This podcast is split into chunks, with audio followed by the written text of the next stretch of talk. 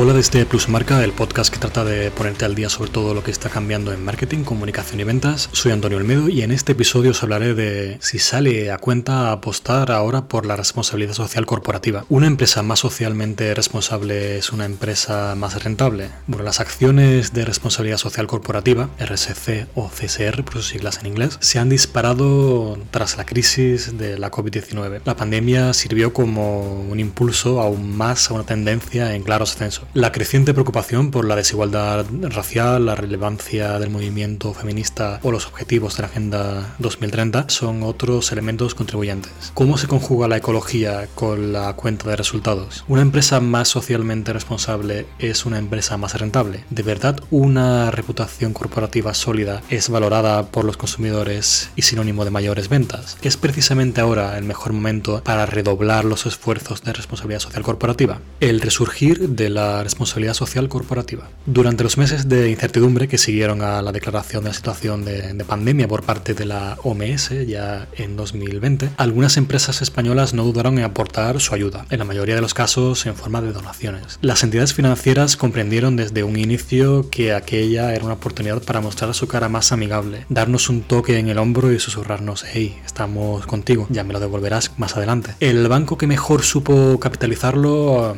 bajo mi propio punto de vista fue Bankinter, con una campaña brillante, coherente, creativa y muy emotiva. El anuncio está en YouTube, evidentemente, en el canal de Bankinter, es de fácil, fácil acceso. Dos investigadoras del Instituto Multidisciplinar de la Empresa de la Universidad de Salamanca llevaron a cabo un estudio titulado Responsabilidad Social Corporativa durante la COVID-19, donde seleccionaron 159 empresas españolas que cotizaban en la bolsa o cotizan en la bolsa de Madrid y midieron el grado de compromiso y el nivel de altruismo. Los resultados fueron los siguientes. 34 de esas 159 empresas han mostrado un gran compromiso con la sociedad, trabajando al unísono con la administración pública y el tercer sector para beneficiar a los grupos más vulnerables. Adicionalmente, 6 de las empresas anteriores han diseñado acciones concretas con el objetivo de servir como factor de tracción económica para la recuperación del país. El 45% de las empresas españolas analizadas llevaron a cabo prácticas altruistas. Se centraron principalmente en ayudar a las administraciones públicas a afrontar la crisis sanitaria y reducir los riesgos. Fueron principalmente las compañías de energía, tecnología y telecomunicaciones las que más aportaron de manera desinteresada de acuerdo a la autora del estudio. En el sector financiero y tecnológico se detectó la combinación de intenciones altruistas con otras que benefician directa o indirectamente a las propias empresas. Del otro lado, otras empresas, que en su mayoría operan en el sector de bienes raíces o inmobiliarios, se han dedicado a proteger los intereses de otras empresas o a sus accionistas. En este caso han llevado a cabo acciones comerciales y de responsabilidad social, centradas principalmente en campañas de información a través de blogs o podcasts que han tenido un impacto residual en la crisis de la COVID-19. La pregunta es, ¿les importa realmente a los clientes las acciones de responsabilidad social corporativa de las empresas? Dando por hecho que la actividad en el terreno de la responsabilidad social se ha incrementado sustancialmente, la siguiente incógnita es si todo ese esfuerzo, desinteresado o no, llega a calar en los clientes actuales de la compañía, haciéndoles más fieles a la marca. También será interesante comprobar cómo de útiles son estas acciones para seducir a potenciales clientes. Pues bien, un estudio de 2021 centrado en empresas de telecomunicaciones nos da las claves para entender la relación entre las acciones de responsabilidad social y la satisfacción de los usuarios. La conclusión, bueno, el estudio demuestra de manera empírica que las acciones de responsabilidad social corporativa a través de mecanismos subyacentes influencian la fidelidad de los clientes. Queda probado por tanto que la responsabilidad social corporativa es una estrategia creíble para mejorar y satisfacer a los clientes actuales y hacerlos fieles a la compañía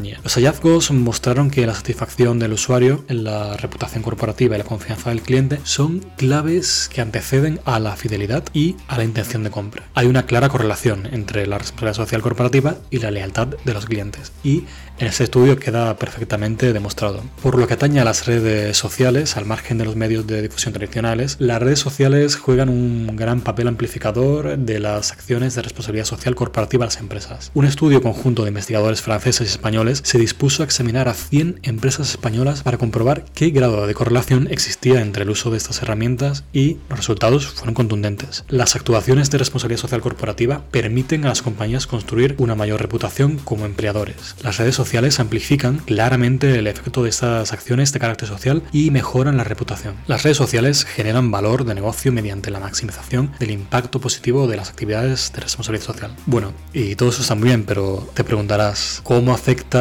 poner el foco en la responsabilidad social a los resultados financieros de las empresas, porque siempre estamos con la mosca detrás de la oreja y creemos que es algo incompatible, que una empresa no puede ser socialmente responsable y a la vez aumentar beneficios. Bueno, eso es un mito y de hecho hay una, una relación bastante estrecha. Ya hemos comprobado que la apuesta por la responsabilidad social es bien acogida, relevante y que causa un efecto positivo en el comportamiento de los clientes. Nos queda para finalizar saber cómo esas acciones pueden afectar al objetivo de las empresas privadas de ser rentables, lo cual es evidentemente su razón de ser. Sobre esta cuestión la información es profusa, algo comprensible teniendo en cuenta que la reputación corporativa es un activo intangible y como todos los de su clase debe existir una prueba sólida de que estos contribuyan o no, en su caso al menos no vayan en detrimento de la salud financiera de la compañía. En otro, en otro estudio de la relación entre responsabilidad social, medio ambiente y finanzas, se concluye que la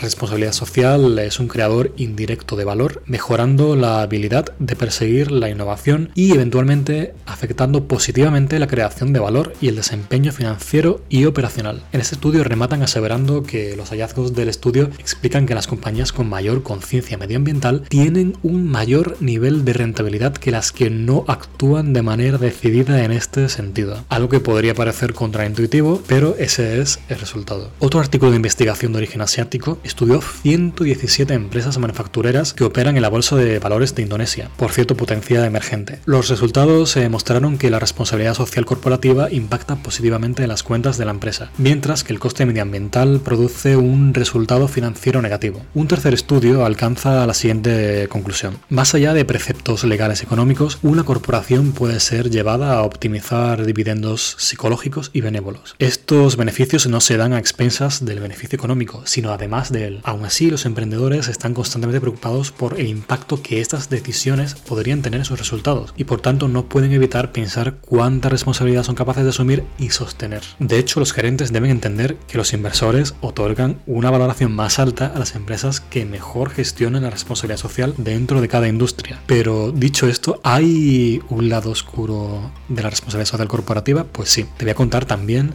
el lado oscuro de la responsabilidad social corporativa. Aunque en general hay un amplio consenso sobre las bondades de convertirse en una empresa con una buena reputación social, sí que podemos encontrar algún ejemplo con algún estudio bastante curioso, como uno publicado en una gaceta de, management estratégico. En él, una empresa afirma que tras haber empleado a más de 1.500 personas, que no son pocas, han encontrado que el uso de la responsabilidad social corporativa incrementa el comportamiento no adecuado de los empleados. Repito, del no adecuado. Un 24% más de los contratados actuales en detrimento de la compañía, dejando de lado su trabajo principal cuando se introdujo la estrategia de responsabilidad social corporativa. La propia naturaleza de hacer el bien de la responsabilidad social corporativa incrementó las conductas no adecuadas en otras dimensiones o facetas de sus tareas diarias. O sea que es evidente que hay ejemplos puntuales en los cuando ponemos a toda la organización muy centrada en alcanzar ciertos objetivos, puede ocurrir que dejen de lado otros que también son muy importantes con lo cual evidentemente todo en la vida es balance y hay que intentar aunar una cosa con la otra de la mejor manera posible. Resulta que la responsabilidad social es un seguro en tiempos de crisis. Para concluir, eh, apuntamos el resultado de un estudio que concluye que las acciones de responsabilidad social corporativa mitigan el riesgo de insolvencia de las empresas. Este efecto es mayor durante las crisis financieras, sugiriendo que la responsabilidad social corporativa podría proveer de cierta protección a modo de seguro durante tiempos financieramente difíciles. Y de eso, en 2020, 2021 y 2022, por desgracia, sabemos mucho. Bueno, todos estos estudios, de los que no he publicado directamente el nombre ni los autores, están, los tenéis en antoniolmedo.com, podéis encontrar el artículo fácilmente y tener todos los enlaces a los estudios para verlos y ojearlos con, con más sosiego y en profundidad. Algunos están en español, otros están en inglés, pero así podéis al menos acudir a la, a la propia fuente y al final sacar vuestras propias conclusiones. Bueno, hasta aquí el episodio. Espero que al menos haya aportado algo y que os haya resultado de utilidad. Y nos vemos en el siguiente. Muchas gracias.